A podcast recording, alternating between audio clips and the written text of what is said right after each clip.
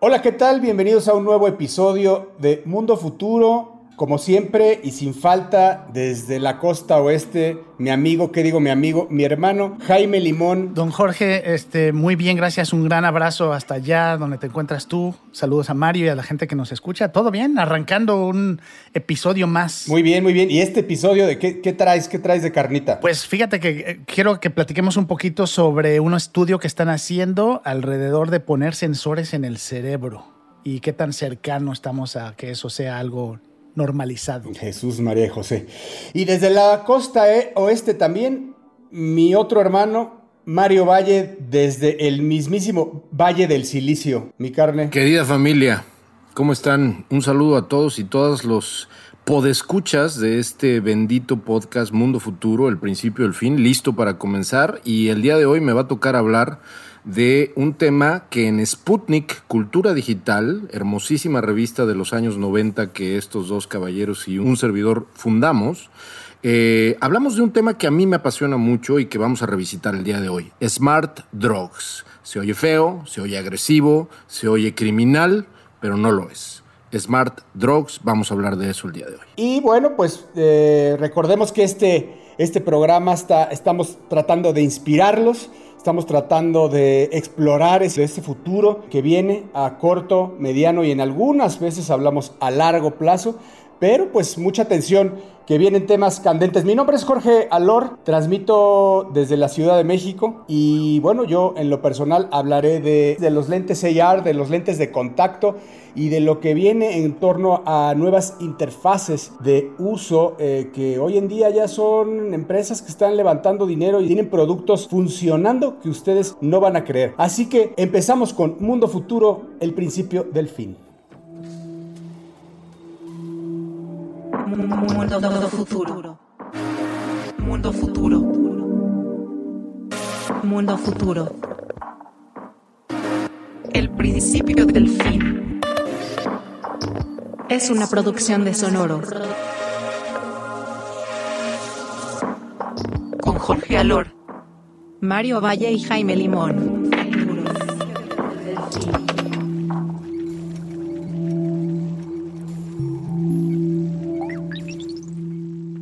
Bueno, pues para arrancar este episodio, como les mencionaba, eh, quería compartir un poquito y que platicáramos sobre un desarrollo que se está haciendo en la Universidad de Brown y que se publicó un estudio sobre sus investigaciones este, este mes de agosto.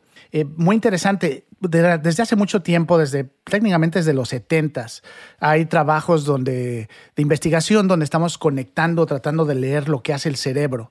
Y ha habido obviamente con el paso del tiempo muchísimos desarrollos y hemos logrado eh, en algunos casos entender cómo funciona la vista y cómo podemos mejorar la calidad de vida de gente con epilepsia o, Parkinson. Eh, lo que está haciendo este equipo de trabajo en la Universidad Brown es, un, están usando una tecnología de sensores este, que siempre este, hemos platicado de cómo el, el, mundo está cambiando alrededor de los sensores y poder eh, medir todo lo que nos rodea. Y en este caso son unos microsensores que le llaman neurogranos o neurograins. En este momento lo están probando con, obviamente, con ratas y donde están poniendo en la superficie del cerebro eh, un, una serie de estos sensores que están midiendo eh, todas las comunicaciones que hay entre neuronas en diferentes partes del cerebro. Eh, obviamente esto es algo que se ha tratado de hacer desde hace mucho tiempo y lo que están logrando ellos es entonces a través de todos estos sensores, no solo detectar, sino grabar y en algunos casos lograr codificar estas comunicaciones. Y aunque hoy en día entendemos muy bien, o por lo menos estamos cada día entendiendo un poquito mejor cómo funciona nuestro cerebro y cómo se hablan las neuronas, cómo funcionan, este es uno de los desarrollos más avanzados que se ha tenido por el nivel de detalle de lo que están logrando grabar y reconocer.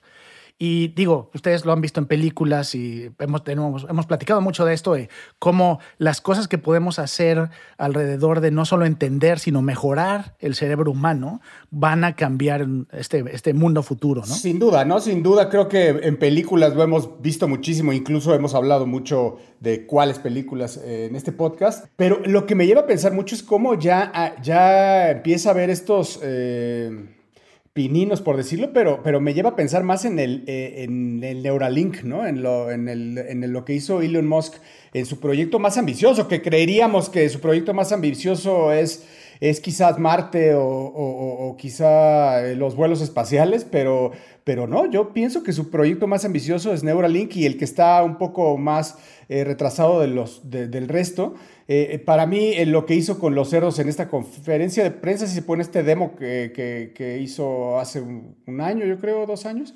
eh, me parece realmente impresionante y de esas tecnologías que se ha hablado poco, que, viene, que, viene a colación ahora con lo que estás diciendo, ya, ya empieza a haber gente que esté hablando de estos temas y implantando si puede decir, hardware en el cerebro, ¿no? O sea, hardware en el cerebro. O interactuando con hardware tus funciones neurológicas, ¿no? Aunque no sea un implante directo. Neuralink sí es realmente un implante directo. Eh, por ahora creo que todavía tenías que estar como conectado, pero bueno, estamos hablando que esto, imagínense en esto, siempre como que proyectamos las cosas y los descubrimientos tecnológicos, los trends los proyectamos a 5 o a 10 años, pero imagínense este proyecto en 40 años, cómo avanzan las cosas, ¿no? Y decir, bueno, si hoy estamos hablando de eso, James, es que eso sin duda será algo que estemos, eh, que, va a haber, que va a haber implantes, y eh, no, soy tan fan de estar llevando las películas, pero tipo Matrix, este, en los próximos años. Nosotros hemos hablado aquí mucho de, y, tanto Jorge como Jaime y, yo, somos grandes fanáticos de Ray Kurzweil, ¿no? A mí de hecho me tocó increíblemente conocerlo en un evento de acá en Silicon Valley y platicar brevemente con él sobre uno de sus primeros libros que fue eh, eh, The Race eh, of Spiritual Machines, así se llama, ¿se acuerdan? Un libro de 1998 donde no hablar necesariamente de esto directamente, ¿no? De, a qué grado el avance neurológico y de eh, interacción entre hardware y nuestras funciones neurológicas va a avanzar, pero él habla de a qué grado las computadoras y los procesadores van a poder tener una capacidad tan, tan elevada que va a ser igual o superior a la del cerebro humano. Si entonces juntamos estas dos tendencias, ¿no? la que hablaba desde 1999 Ray Kurzweil eh, acerca de la capacidad de microtransistores capaces de correr lo que hoy corre en cinco Alienwares como la que tengo enfrente, eh, imagínate lo que sería capaz de hacer un micro diminuto microprocesador en tu cerebro, ¿no? Los voy a invitar a algo. ¿Por qué no en este programa nos vamos imaginando solo de lo que vamos a hablar en este programa, cómo podría ser un ser humano dentro de 30 años? Porque en 30 años todavía, primero Dios, estaremos nosotros aquí para contarlo. Así que podríamos decir hasta 30 años, solamente de lo que vamos a hablar. Entonces, hoy acabamos de escuchar a Jaime que acaba de decir, de los, de, los, ¿cómo le podemos decir, James? Implantes. Sí. Por ahora. Tenemos a Neuralink y acaba de decir Mario, sí vamos a ser humanos que podamos tener este upgrade de algún tipo de hardware y que podríamos tener allá adentro algún, ¿te parece que podríamos decir algún tipo de quantum computing en los próximos 30 años, estoy hablando de 30. O quantum computing o una, o una capacidad de procesamiento que agilice, por ejemplo, digo, no soy médico obviamente, pero algo en nuestra corteza cerebral, en nuestra corteza prefrontal, cerebral, que es la que coordina el sistema ejecutivo del, nervioso, del sistema nervioso central.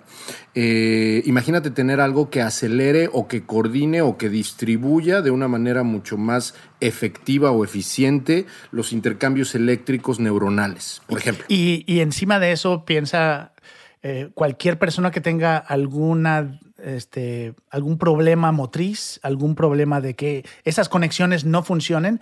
Entonces tienes como los dos escenarios, ¿no? O que estés ciego, James. Sí. Entonces tienes los dos escenarios, ¿no? El, el de cómo compensamos o ayudamos a alguien que no tiene algo que está funcionando, cómo hacemos que funcione. Y luego para los que funciona, cómo lo mejoras. Totalmente. Así que yo creo que en 30 años vamos a empezar a ver eh, a mí me gustaría empezar a ver, aunque esto nos lleva a una discusión parecida a la que tocamos en uno de los episodios anteriores sobre la gran división, agresiva división entre los humanos y los superhumanos que va a existir. Así la es. gente que va... Ahí volvemos a caer, ¿no? Exactamente, volvemos a caer en ese debate, pero bueno, fuera de ese debate, a mí me gustaría ver un mundo donde es por lo menos posible que haya una, mm, una, una magia como la que estábamos diciendo hace un momento, donde alguien que no puede caminar pueda caminar sin necesidad de ningún tipo de eh, ayuda eh, mecánica en las piernas, sino simplemente porque algo se compuso dentro del cerebro, por ejemplo. ¿no? Y a mí me gusta mucho como dice el, doctor Juan Enríquez en uno de sus TEDs, que eh, gracias a todo esto y sin, sin caer en el tema de la desigualdad, estaríamos nosotros haciendo nuestro human reboot, o sea, haciendo nosotros mismos la nueva raza, la evolución de la misma raza. Eh, entonces, es muy probable que en esta evolución, 100 años adelante, que no es mucho, 100 años, 150, el ser humano no va a ser el mismo humano que ha sido en los últimos 5000 años. Si alguien nos está escuchando y conoce al doctor Juan Enríquez, dígale que me conteste el tweet donde lo invité a este podcast, porque nos, nos debemos una plática, lo queremos invitar. Sí, mucha- aquí hay tres, tres fans de, de su trabajo.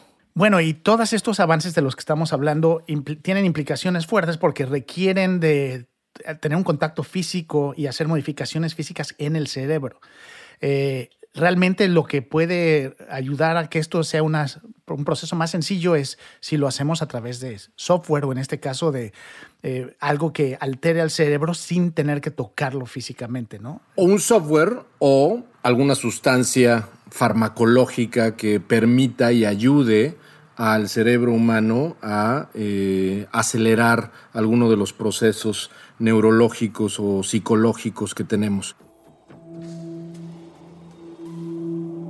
Mundo futuro. Y de aquí brinco justamente de esto que acaba de decir James a lo que a mí me toca platicar, que es un tema, como dije al principio, que particularmente a nosotros tres nos apasiona, a mí particularmente también me apasionó muchísimo en 1998 cuando hablé por primera vez de él en una de las revistas Sputnik, eh, en una sección llamada Virtual Realidad, que es una de las inspiraciones de este podcast. Y es, estoy hablando de un tema que se llama Smart Drugs, que en realidad tiene un nombre científico, no sé si lo conocían, en inglés es Pharmacological Cognitive Enhancement, PCE, que es cómo mejorar los procesos cognitivos con sustancias farmacéuticas o farmacológicas. Este es un movimiento que ha comenzado desde hace muchísimos años, lleva literalmente décadas, ¿no? Desde el famoso LSD en los 70s hasta muchísimas otros avances que estaban pensados, por ejemplo, para tratar Alzheimer, para tratar la falta de memoria, para tratar algunos problemas cognitivos, como por ejemplo el déficit de atención, el famoso ADD, o la hiperactividad, etcétera, etcétera. Pero lo que ha sucedido con el paso de los años es que el uso de, estos, de estas sustancias no naturistas, sino farmacológicas, la ha empezado a utilizar la humanidad entera, ahorita les doy unos datos duros bien interesantes, para mejorar procesos que van desde dormir mejor, pensar mejor, concentrarse mejor, percibir un concierto musical en vivo mejor o leer más y de una manera más retentiva, que te permita, digamos, como absorber mejor lo que estás aprendiendo, lo que estás estudiando, lo que estás trabajando.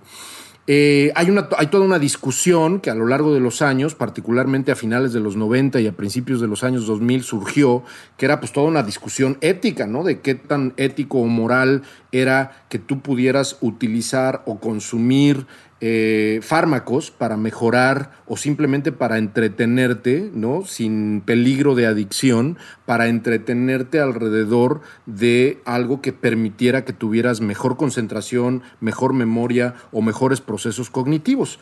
Muy rápido les doy los números. En el International Journal of Drug Policy, eh, hace unos años, en 2017, se reportó que hubo una mm, encuesta a más de 80 mil personas en el mundo y todas, sin excepción, bueno, todas las que contestaron que consumían este tipo de fármacos, reportaron un incremento de más del 30% de uso en estos fármacos entre el 2015 y el 2017. Creo que el, la del, el estudio del 2017 es el último que se ha hecho, no ha habido, no, no hubo uno en 2019 o 2020 al parecer, pero de todas maneras nos deja ver a qué grado hay una cantidad eh, enorme de interés masivo alrededor de estos, de estos productos o de estos fármacos de los cuales vamos a hablar un poquito más.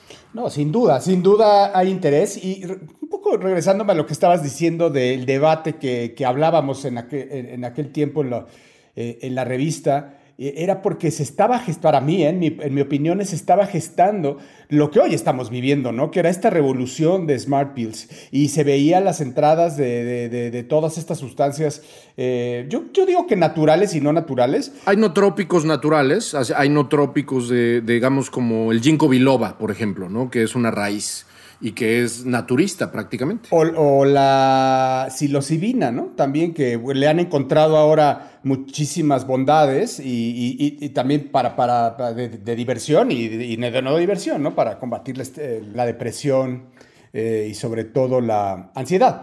Pero, pero creo que ese debate, Mario, se acabó. Más bien, el, tú, tú hablas de que se terminó el debate porque ganó la revolución de las smart drugs en, términos de la industria de la farma, ¿no? O sea, hoy en día están, eh, bueno, no sé, en Estados Unidos supongo que están mucho más controlados, pero hay muchas sustancias de las que hablábamos en su momento que aquí en México se pueden conseguir eh, con un rapifavor, ¿no?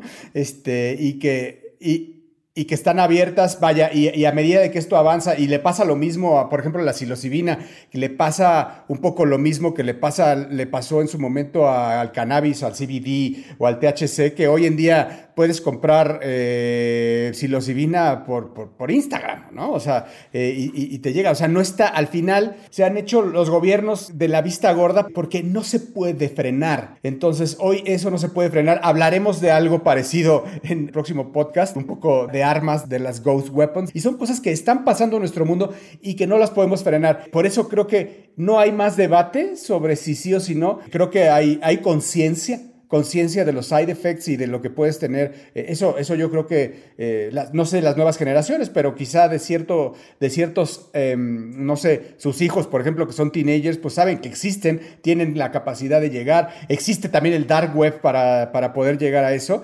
y, pues conocen, conocen los pros y los contras. Una de las cosas que más me, me llaman la atención de este fenómeno, porque es cierto, este debate, sobre todo desde el lado ético y desde el lado moral, es el que decimos que está como ya terminado porque ya prácticamente digamos que ya es como, no digo que normal, pero al final del día digamos que ya no está tanto en la preocupación eh, del colectivo, porque al final, por ejemplo, cuando estás hablando, por ejemplo, de ayuno intermitente, o cuando estás hablando de complementos alimenticios naturistas, o cuando estás hablando de la dieta keto, estás hablando de atajos, ¿no? Basados en ciencia, atajos o metodologías, recetas que de manera colectiva, acá en Silicon Valley, por ejemplo, todo el intermittent fasting, todo el tema de la dieta keto, etcétera, se puso de moda desde hace muchos años, justamente porque basado en ciencia, ¿no? Lo que están haciendo es dándole atajos o rutas específicamente, digamos, como estructuradas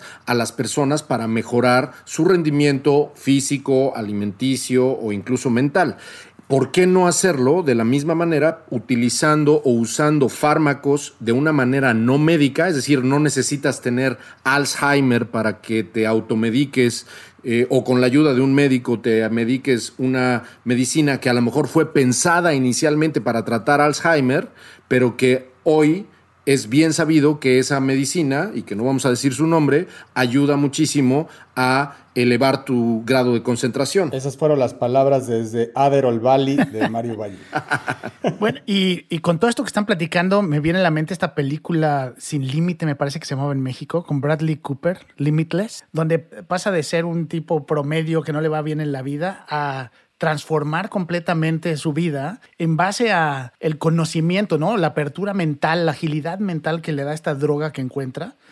Pero luego también habla de su dependencia, ¿no? Te muestran cómo el día que se le acaba, el día que no la tiene, de pronto puede llegar a perder todo lo que había logrado porque no es la misma persona. Y creo que eso, son, eso, es, eso es algo bien interesante eh, en un futuro, pensando en lo que decías tú, Jorge, ¿no? Estos, en, el, en 30 años, cuando todo esto este, pudiera estar más a la aún más a la mano de lo que ya empieza a estar. Eh, qué pasa con la gente que, uno, la diferencia entre los que tienen y no tienen acceso, y lo segundo es, qué pasa cuando pierdes acceso a esto y de pronto vuelves a hacer, este, y si tiene esto repercusiones contrarias, ¿no? Si pasas de ser alguien mediocre que toma esto y se vuelve maravilloso, de pronto cuando lo dejas de tomar, si te vuelves un idiota. Yo te, yo te voy a contar un poco de primera fuente y lo digo de manera muy abierta y sin pena acá. Ustedes, ustedes lo saben, yo, yo, yo he probado y he experimentado con algunas de estas, específicamente con las que en México se pueden conseguir sin receta, ¿no? Y no voy a decir el nombre porque la verdad es que no estamos aquí para recomendar nada, no somos expertos, cada quien es responsable de hacer su propia investigación pero esto que estás diciendo, Jaime, es bien interesante porque por un lado, efectivamente, muchas de estas sustancias no tienen ningún tipo de consecuencia de dependencia o de adicción, pero por otro lado, si llegas a, o sea, una de las cosas que a mí me, me hicieron decidir, decir, no voy a depender de esto porque está muy bueno en el sentido de que me ayudan, yo soy una persona sumamente dispersa y distraída y de pronto el meterme una píldora de algo, dije, wow, estoy, me siento realmente mejor como para estar concentrado y escribir o hacer algo que me permita como, digamos, enfocarme al 100. El, el hecho, solo el hecho de concientizar que eso te lo dio un factor de sustancia farmacológica externa a tu cerebro, te hace, por lo menos en mi caso, decir, estuvo padre, ¿no? ¡Ay, papaya de Celaya! Exactamente, ¿no? Está interesante la, experiencia, pero nada más, ¿no? Entonces, eh, es muy interesante esto que estás diciendo porque entonces no hay adicción biológica como la heroína o la cocaína, pero hay una idea de decir, como en la película esta que dices, eh, si, no, si no tomo esto, no puedo funcionar y ahí es donde podría venir un problema, ¿no? Es, es bien interesante lo que sucede alrededor de todo esto. Hablando de películas, bueno, me, queda la, de, la de Scarlett Johansson que se llama Lucy, que ah, para mí está buena y termina terrible en, un tema de, bueno, los que no han visto no se los quiero spoilerear, pero, pero me parece que está buena. Pero la que me gusta mucho y quiero recomendar y después la vamos a poner en nuestro nuevo flamante este website, que para, que para cuando estén escuchando este podcast ya estaremos estrenando, eh, es una que se llama un documental en Netflix que se llama Take Your Pills, que seguramente muchos de ustedes ya vieron porque no es nuevo, pero justamente habla de todas estas smart drugs, en especial Adderall, que es un, que vaya, pues es que ya es toda una industria de los, sobre todo del tema de los estudiantes para estudiar, ¿no? Para, para tener, para, para combatir el déficit de atención y para tener retención de lo que están estudiando y es realmente un problema ya social en Estados Unidos. Entonces, eh, habla un poco de, de, los, como decía Jaime, un poco de los side effects eh, de, estarlo tomando. Muy completo, muy bueno, se los recomiendo. Y, creo que es, curiosamente, es un problema que creo que nosotros estamos haciendo ahora más complicado o eh, más grave eh, a través de todos estos medios, los medios sociales que, los jóvenes están utilizando, ¿no? Por ahí tuiteé esta semana unos, unos datos de que ya hay más gente viendo, en cuanto a horas, eh, viendo más TikTok que YouTube. Eh, cuando el contenido de TikTok dura 20 segundos, 30 segundos. Entonces imagínate para los jóvenes que están, los niños que están creciendo con, consumiendo esos medios, pues le estamos, si tenías algún problema de déficit de atención, te lo vamos a triplicar y entonces estas, este tipo de fármacos podrían ser realmente una necesidad para un gran número de personas. El otro día, el otro día platicaba con una, con una amiga, platicaba justo esto que estabas diciendo, Jaime, de con TikTok. Estamos creciendo en una América Latina, ya no voy a hablar en términos globales, pero estamos creciendo en una América Latina que no va a conocer a Julio Cortázar. Qué grave, ¿no? Justamente por estos eh, snapsitos de contenido a los cuales la gente está y digo, estoy sonando como viejito a lo mejor, pero no me importa. Por eso me quedé callado. Los tres chavitos que podrían estar escuchando el, eh, eh, el podcast los acabamos de perder. Sí, van, a decir, ¿quién es Julio Cortázar, cabrón? y, y, el problema es al final, te puede gustar la lectura, pero tu cerebro se empieza a conectar de cierta manera que aunque te guste la lectura, no puedes concentrarte y, pensar en, déjale leer hasta películas clásicas de pronto que me ha tocado ver a mí con gente joven. Pones El Ciudadano Kane, que es un clásico y que es una película, aunque muy vieja y en blanco y negro, que, que, que la podría seguir y no, ya no, ya se siente, ya estamos acostumbrados a otro ritmo. En 30 años, damas y caballeros, siguiendo con la sugerencia del padrino, eh, en 30 años lo que vamos a tener es gente que va a decir, pásame un Tylenol y un PIP, y ahí viene el nombre de eh, el fármaco que le va a ayudar no solamente a que se le quite el dolor de cabeza, sino para poder concentrarse al 100% tres horas para entregar la tesis que tiene que terminar. Pero tendría que ser un fármaco que no tuviera eh, eh, daños colaterales, ¿no? Porque hoy en día ya puedes tener, hoy ya tienes un fármaco para dormir, ya tienes uno para la memoria, ya tienes uno para... Es que hay muchísimos, pero hay muchos que no tienen daños colaterales. Ese es lo grave del asunto. Lo grave y lo bonito del asunto es que está comprobado que muchos de los usos... Como cuáles? De, de, todos estos fármacos que estamos platicando no tienen efectos secundarios. ¿Vas a poner todos esos fármacos en el website nuevo de Mundo Futuro? ¿O lo vas a pensar? Lo que voy a hacer, si están ustedes de acuerdo, es buscar los dos artículos que por un espacio de creo que un año eh, o dos, yo creo. El primero fue en 1998, 99 y por ahí del 2000, ya cuando estábamos en Donato Guerra, hicimos otro un poquito más a profundidad. Los dos artículos que escribí alrededor de Smart Drugs en los años 90 y principios de los 2000 los vamos a buscar y los, y los ponemos en PDF en, el, en Twitter. Vamos a hacer algo. Para otro podcast, o sea, me voy a comprar, me, yo me voy a cobrar, voy a narrar mi experiencia de comprar psilocibina por Instagram y me la voy a tomar como me digan ahí y yo les digo cómo me fue, ¿va? Pero ese es natural, ¿no? Ese es natural. Aquí no vamos a decir nombres de fármacos, pero, pero hay, hay, hay cosas más pesadas. Mundo futuro. Sin duda dos temas que hemos tocado, polémicos, pero que hablan un poco de lo mismo, ¿no? De mejoras de, a nivel cognitivo del ser humano en dos diferentes y muy diferentes tendencias, desde el tema ya de implantes de hardware hasta el tema de smart drugs tema más como de Big Pharma. Y yo les quiero hablar de un tercero, que es algo que estamos viviendo hoy. Hemos hablado de, del tema, pero quiero eh, hacer eh, un doble clic ahí, que es el tema de la, la visión aumentada, ¿no? ¿No? Eh, que tiene que ver con el augmented reality, pero hablar exactamente de la visión aumentada. Me acuerdo muy bien que en el podcast número uno o dos hablábamos de la posible desaparición de las pantallas. ¿Cómo podríamos pensar que puedan desaparecer las pantallas?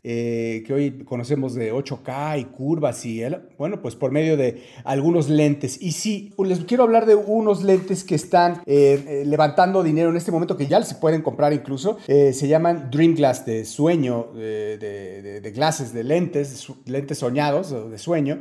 Y lo que tienen, una particularidad que a mí me llamó la atención es que ahora sí, Ahora sí, y ya, lo vi, ya los vi yo probados haciendo unboxing, no nada más por el fabricante, sino por gente que ya los compró. Y lo que te permiten es tener una pantalla de 200 pulgadas dentro de los lentes en los cuales puedes ver la realidad. O sea, es, es difícil de, de, explicar, pero son una especie de cristales feos, o sea, pues es como una diadema que te pones y enfrente, pues sí se ven como unos cristales, no son nada estéticos, pero a, a través de esos cristales ves la realidad y ves una pantalla, dentro de los lentes, ves una pantalla de 200 pulgadas en 4K que tú puedes ajustar y puedes mover la transparencia, puedes ponerla donde tú quieres, la puedes fijar para que esté anclada en un solo lugar y tú puedas seguir viendo y volteándola a ver o que te siga con la vista. Eh, entonces ellos ponen ahí a, a, en su, como en su selling line, ponen kiss, kiss, kiss goodbye to movie theaters. O sea, díganle adiós a los, a, lo, a, los movie theaters porque esto es, lo que, esto es lo que viene. Porque son unos lentes que nada más pesan 180 gramos y bueno, y también leen, tienen capabilities para poder leer eh, realidad aumentada y, y 3D. Eh, y, esto me, los lo, quería traer, uh, es algo que ya hemos hablado, que ya existe, pero lo quería yo proyectar como en cómo, uh, cómo vamos a poder ver mañana, o sea, mañana los próximos, en los próximos años, no vamos a hablar de 30, esta vez vamos a hablar de 10, pero creo que es el futuro del entretenimiento. O sea, ahora que estuve en, estuve, lo vi en Denver, y fui a ver a un show de Pink Floyd en donde era un, show de láser, en donde era, escuchabas el Dark Side of the Moon de solamente con láseres y yo dije, bueno, qué experiencia tan más extraña de ir a ver a Pink Floyd con un super audio, pero sin ver a la banda, solamente con, con, juegos de láser y eso y resulta que te ponías unos lentes de 3D y te estabas cambiando los lentes conforme te iban diciendo en el concierto y veías desde gráficos en láser que eran como, como, como gráficos, figuras hechas en láser, láseres que te apuntaban a ti, obviamente humo y una cantidad de luces en donde era una experiencia sensorial loquísima, que nunca has visto, o sea, que, que, nunca has visto con un audio pulcro, nítido y escuchando a Pink Floyd The Dark Side of the Moon. Definitivamente algo que me tuvo cautivado hora y media que duró el show y, realmente algo que me marcó en términos de espectáculo. ¿Qué va a pasar cuando en vez, hoy en día estamos relegados a que si fuéramos a ver a Pink Floyd, el 80% de la gente lo ve a 400 metros de distancia, una imagen de 2 centímetros, eso sí lo escucha y la parte de ver la música en vivo, pero el 80% de la gente no lo, no lo está sintiendo. ¿Qué va a pasar cuando puedas ir a un show con estos lentes que hagan este mejora, este enhancement del espectáculo, en donde puedas tener este tipo de de, realidad que acompañe a la banda y que esté tocando y que mejore hacia todos los sentidos, en todos los grados de 360. Para mí es indiscutible que, eh, que hoy en día Atención, emprendedores, deberíamos de estar haciendo agencias que estén realmente desarrollando esas experiencias hoy en día para que son experiencias inmersivas, basadas en, aumentar la realidad, yo diría, no, no, en AR propiamente, sino en, en, una serie de herramientas tecnológicas que puedan hacer una, una experiencia visual, pero, eh, ¿cómo diría? Como 360, no sé cómo decirlo, envolvente.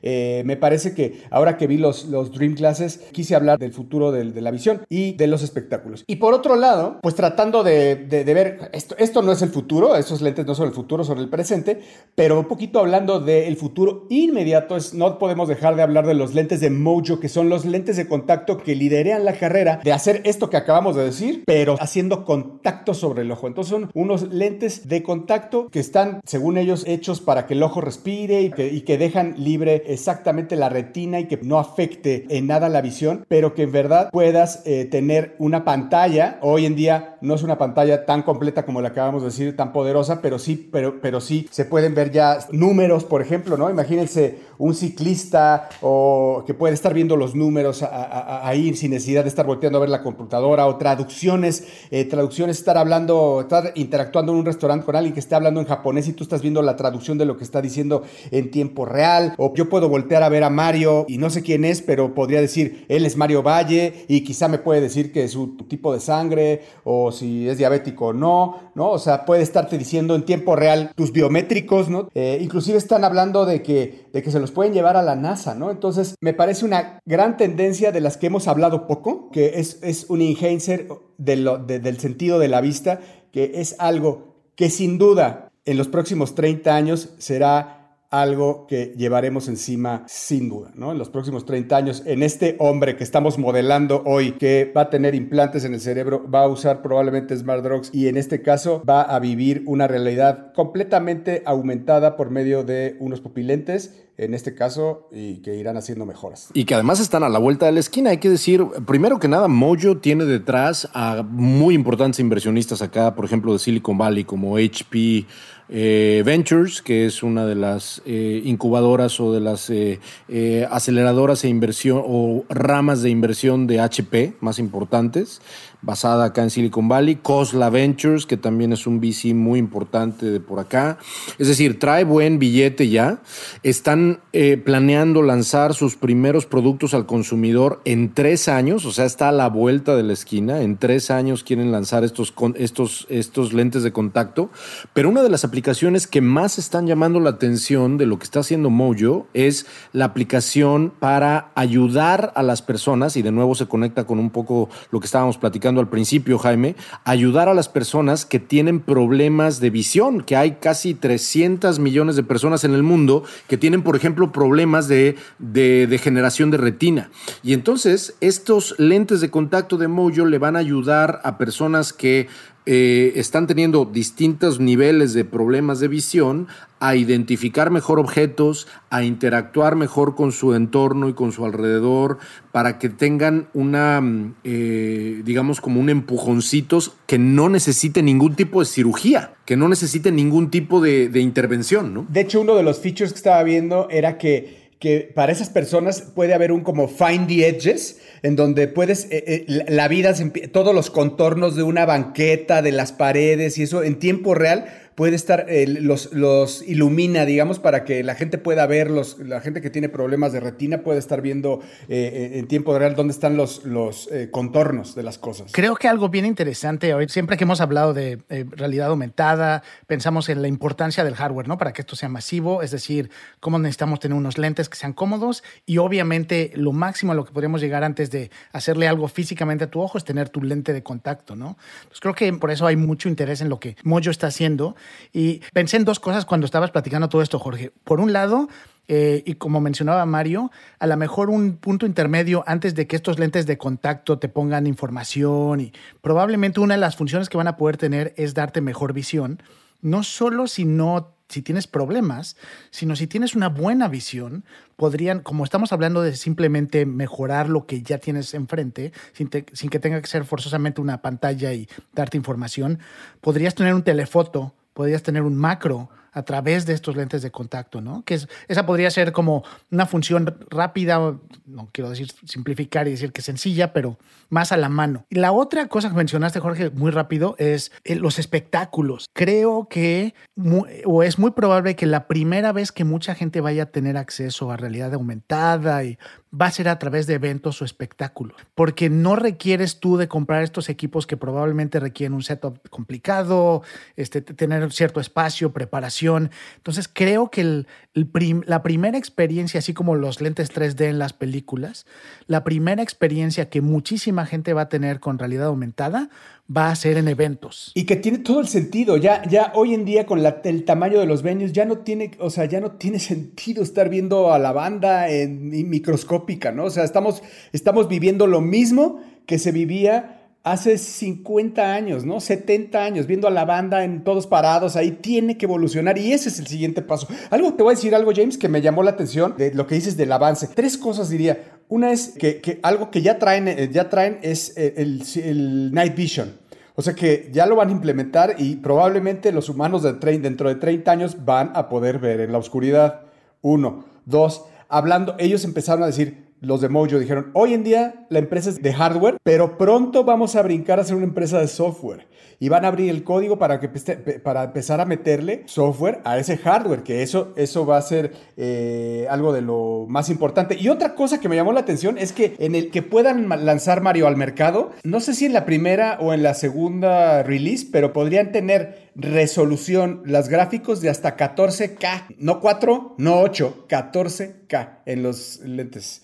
Entonces, yo creo que 14K ya es más, por lo menos de lo que yo veo, que estoy medio ciego. Que eso también va a ser lo interesante. ¿eh? Al final vamos a ver no solo lo que hoy vemos, sino dar la posibilidad, así como Night Vision, podríamos tener visibilidad de calor, podríamos, o sea, vamos a percibir en 30 años, las personas con estas tecnologías van a percibir más de lo que jamás hemos percibido Caminando por la calle. Me cuesta trabajo hacer un simple recap de las tres tendencias que hablamos, de las cientos que hay en este programa para poder decir, ese ser humano dentro de 30 años eh, que podemos ser nosotros, ¿qué vamos a estar viendo? Es increíble. Señores, para que no se queden atrás, no dejen de escuchar Mundo Futuro y recuerden que hay que suscribirse, ¿eh? suscribirse en Spotify, suscribirse en Apple Music. No se vayan a perder el próximo capítulo que viene, viene calientito. Así que eh, este episodio ha terminado. Le quiero dar las gracias, como siempre, a mis hermanos Mario Valle, Jaime Limón, eh, gringuillos ellos, transmitiendo desde la costa oeste. Que el metaverso sea con ustedes. Y nos vemos en el futuro. Adiós.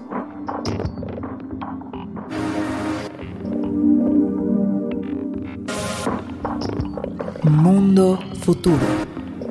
Mundo Futuro es una producción de Sonoro. Suscríbete a Mundo Futuro en Spotify, Apple Podcasts o en tu plataforma predilecta de streaming.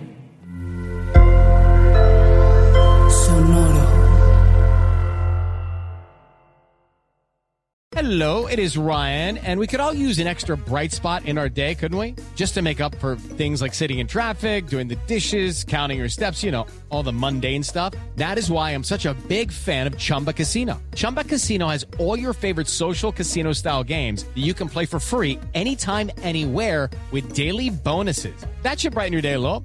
Actually, a lot. So sign up now at chumbacasino.com. That's chumbacasino.com. No purchase necessary. Group. Void were prohibited by law. See terms and conditions. 18 plus.